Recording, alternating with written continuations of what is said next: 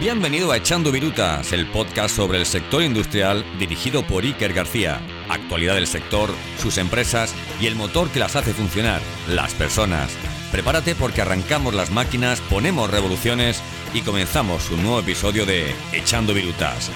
No te lo pierdas. Presenta Iker García.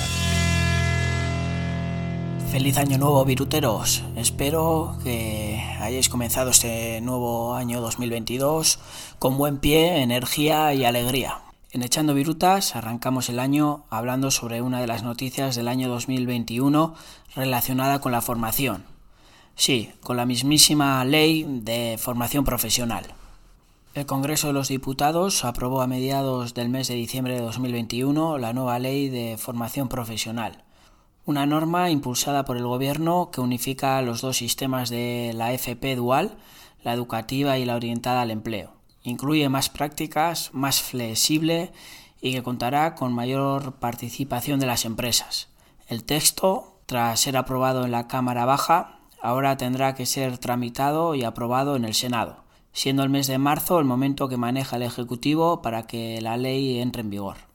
La ministra de Educación y Formación Profesional, Pilar Alegría, presentó a finales de noviembre de 2021 en el Congreso de los Diputados las principales partidas a las que irán destinadas los 6.036 millones de euros que conforman el presupuesto del Ministerio de Educación y Formación Profesional para 2022. Esta es una inversión histórica en educación. Uno de los objetivos en materia educativa y formativa, reflejado en los presupuestos generales del Estado de 2022, es el impulso y modernización de la formación profesional. La inversión de 2.300 millones de euros, 660 más que en 2021, contribuirá, según Pilar Alegría, a convertir la FP en una de las palancas que ayuden a la transformación de nuestra economía y en una oportunidad de empleo digno de calidad. Dentro de este apartado destacan las partidas destinadas a la mejora de la FP del sistema educativo, con 275 millones de euros. El plan de modernización de la FP, con 872 millones, que incluye 232 millones para la digitalización y la FP para el empleo, con 1.151 millones. Estos fondos permitirán, entre otras cosas, la creación de más de 50.000 nuevas plazas de FP, la puesta en marcha de 450 aulas de emprendimiento y de 221 aulas de tecnología, la formación digital de 125.000 trabajadores y la apertura de 750 aulas en pequeños municipios de menos de 5.000 habitantes. La última gran línea de actuación es la digitalización del sistema educativo, cuya necesidad ha quedado de manifiesto durante la pandemia. A este objetivo se destinarán eh, durante el año 2022 284 millones de euros, dirigidos principalmente a reforzar las competencias digitales de docentes y alumnos, así como los recursos educativos.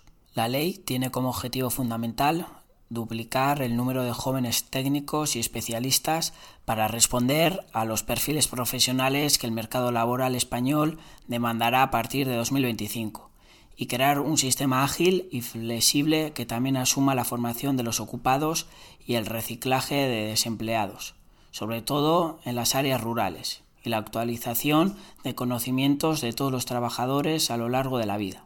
Además, uno de los retos de esta nueva ley de FP es asegurar la oferta de plazas públicas para todos aquellos interesados en cursar un módulo de formación profesional.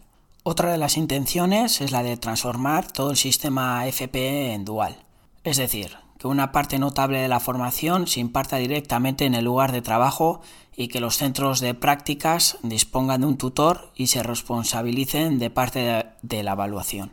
Habrá dos escalas, los ciclos generales con una estancia en la empresa de entre el 25% y el 35% de la duración de los estudios. Y los ciclos intensivos, los que tendrán un aprendizaje a pie de taller de más del 35% del curso. Los intensivos, dada su duración, exigirán que la empresa firme con el estudiante un contrato de formación y le remunere por, por ello, en los términos que termine la legislación complementaria. El rostro de la formación profesional ha cambiado radicalmente en España. Cada vez hay más datos que demuestran que el país ya está muy lejos de aquel prejuicio social extendido que defendía que el bachillerato y la universidad eran para los listos y la FP para los demás.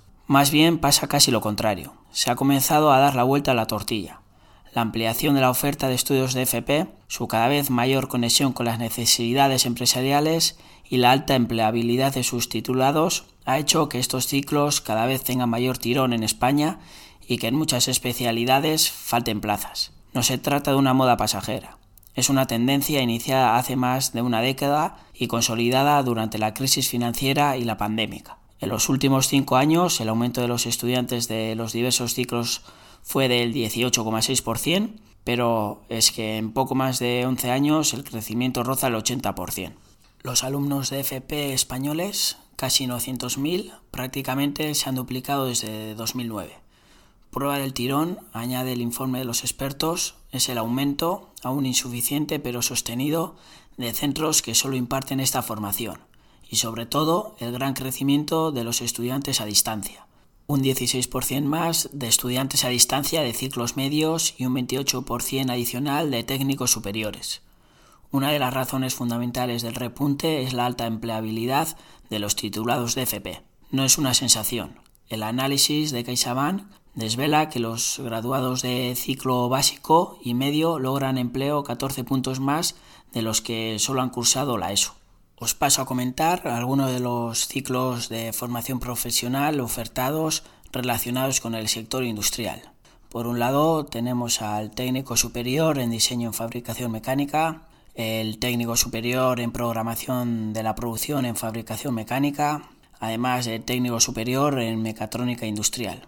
Por otro lado, como grado medio, tenemos al técnico en mecanizado y al técnico en mantenimiento electromecánico. Además, en los últimos años han surgido interesantes cursos de especialización para los alumnos que sin duda les será de un plus añadido. Por ejemplo, podemos observar eh, los cursos eh, de especialización en fabricación aditiva, el de especialización en inteligencia artificial y big data y por último, entre otros, el curso de especialización en fabricación inteligente.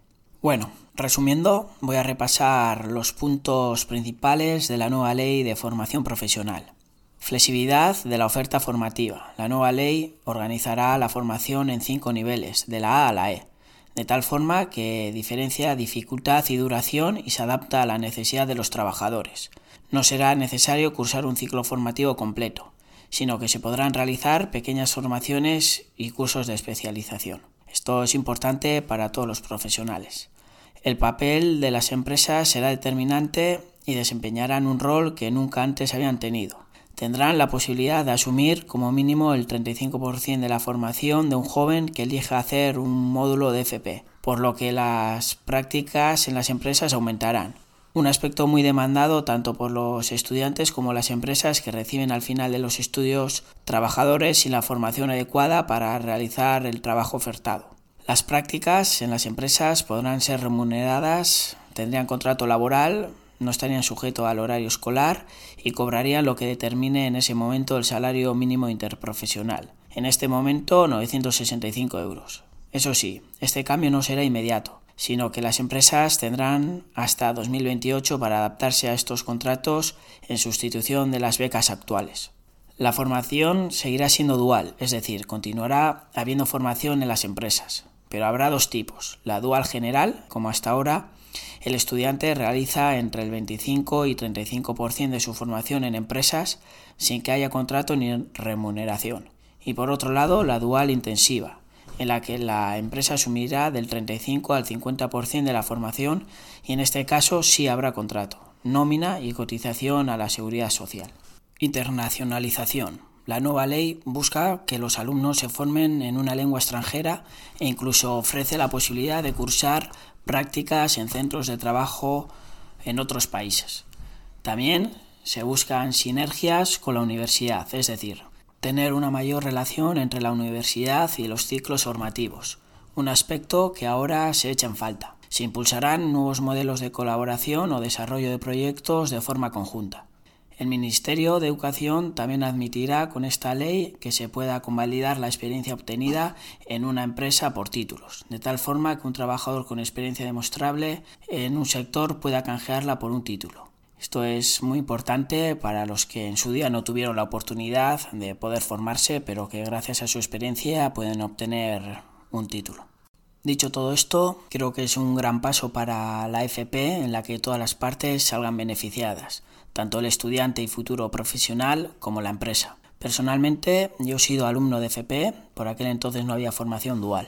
Desde mi humilde opinión, el compaginar la formación con las prácticas en la empresa es la mejor manera de salir más preparado al mercado laboral. Cuando de verdad se aprende es cuando se mete mano, cuando se está en el barro, en el gemba, y viendo la realidad del día a día de la empresa. Soy un firme defensor de la FP, siempre he creído en el potencial de esta formación y creo que se está empezando a poner en valor. Por mi parte, pondré mi granito de arena para que así sea. Por ello, en el próximo episodio tendré como invitada a Lorena Castellano, secretaria técnica de la red de embajadores Somos FP Dual. Hablaremos sobre la situación actual de la FP y nos contará en qué consiste el proyecto impulsado por la Fundación Bertelsmann, Lidl y la Cámara de España. Llegamos al final del episodio recordando que el podcast Echando Virutas es un complemento ideal para los estudiantes que cursan ciclos relacionados con el sector industrial. Por ello os animo a compartirlo con todos los compañeros y por todos los centros de FP para que lleguemos a todas y a todos los futuros profesionales y así a toda la industria. El saber no ocupa lugar. Muchas gracias y estar atentos al próximo episodio. Un abrazo.